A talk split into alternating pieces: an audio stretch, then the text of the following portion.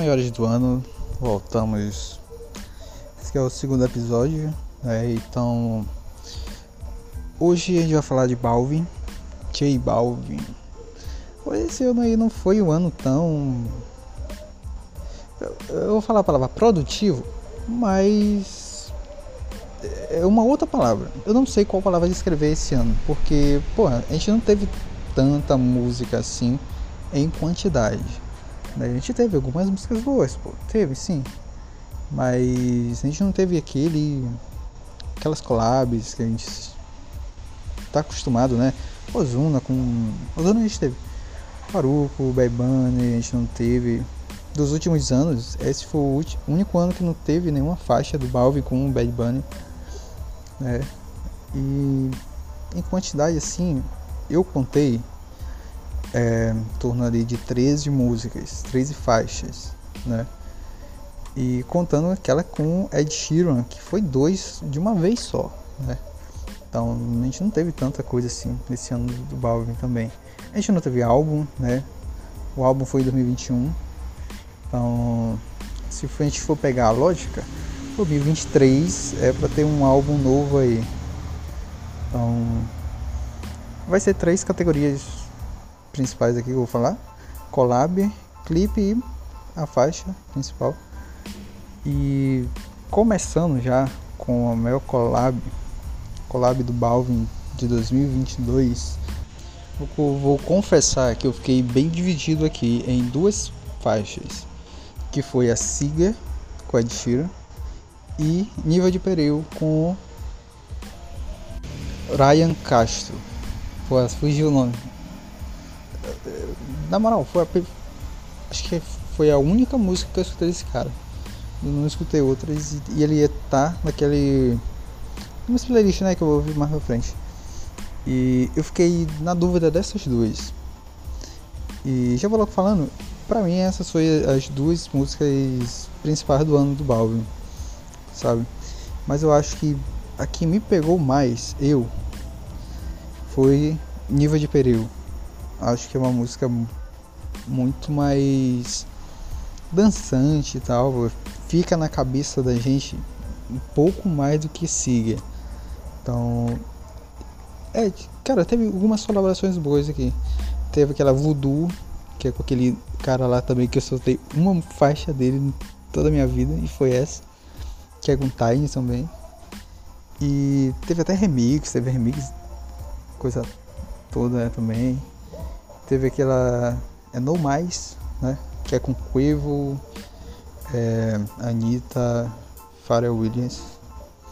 Essas músicas foram boas, pô. Foram boas, sabe? Não teve assim que eu que reclamar, né? Foram músicas boas. Mas eu acho que a que fica mais grudada na cabeça da gente é esse nível de período. E foi uma música que foi pro meu top 100 do ano 2022. E acho que foi essas duas, acho que foram as únicas músicas que eu escutei de Balvin em 2022. Assim, sabe? E como eu falei, não teve tantas assim, não teve álbum, não teve muita collab e tal, muito, muito single, não fez tantos singles assim. Então, eu fiquei entre essas duas em collab do ano. Agora, clipe do ano, fiquei em dúvida entre é No Mais. É No Mais o nome dessa música, né? Deixa eu ver aqui. É. E Ninho Sonhador.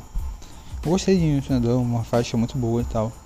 E o clipe dela é bem interessante, sim, porque não é um clipe bem produzido e tal. O cara não vai não foi pro estúdio gravar. Mas ele pega várias partes de bastidores e tal. E eu sempre acho, eu sempre gosto desses clipes que são desse jeito, sabe? Que, pô, tu pega o. É um novo. É um olhar diferente, sabe? Do que a gente tá acostumado a ver. Mesmo aqueles clipes que são. que a gente sabe que são desse jeito, mas a gente sabe que são montados pra ser, pra ser isso. Sabe? Não sei se eu consigo falar direito. É basicamente, cara, olha age naturalmente que a gente vai te gravar aqui nos bastidores. para um clipe da música tal, sabe? Eu acho que não foi isso, não foi. Também tanto que a gente vê é, imagem lá de várias épocas diferentes. Então, não foi, acho que foi bem natural aquelas filmagens lá e a montagem ficou muito boa, pô. Eu gostei, sinceramente. E então eu fiquei em dúvida, sabe? É, em relação a esse não mais aí. Só que, cara, pra mim, Ninho Sonador acho que fica com o clipe do ano. E mesmo se fosse, tivesse algum clipe mega super produzido, eu acho que esse ganha, ganharia, sabe? Porque eu gosto disso, sabe? De fazer essas meio que homenagens. Diferente e tal. Bacana, pô, bacana mesmo. E agora, canção do ano, música do ano do Balvin. Nessa aqui eu fiquei dividida entre três que foram as três assim que eu mais ouvi, que foi Niva de Pereu, Siga e Ninho Sonhador. E aqui eu já descarto Ninho Sonhador porque das três foi, foi a que eu menos acompanhei assim. Eu ouvi no lançamento e praticamente foi só isso. E cara, Siga eu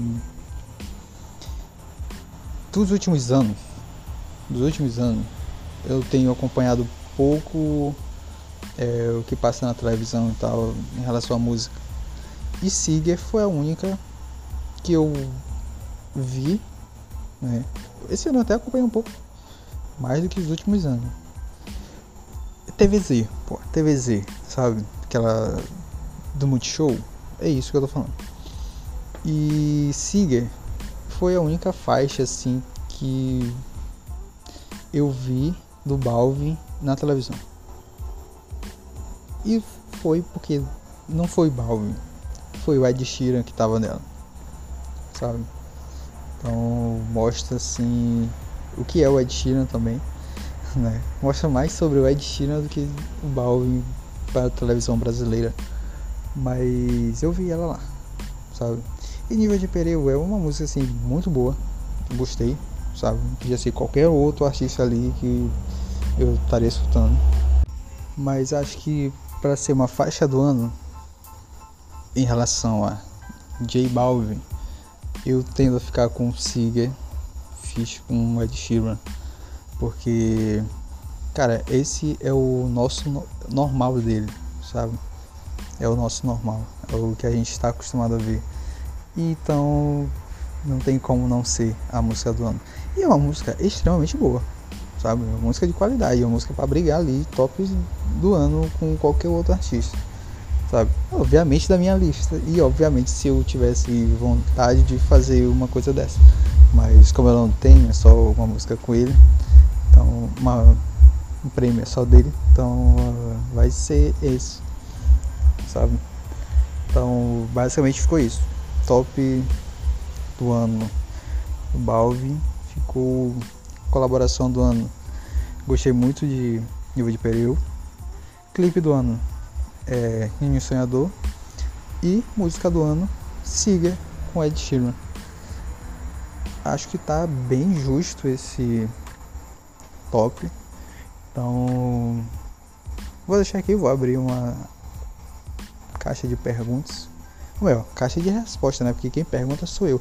Isso é uma coisa meio triste do Ancon, né? Mas é, é, a vida.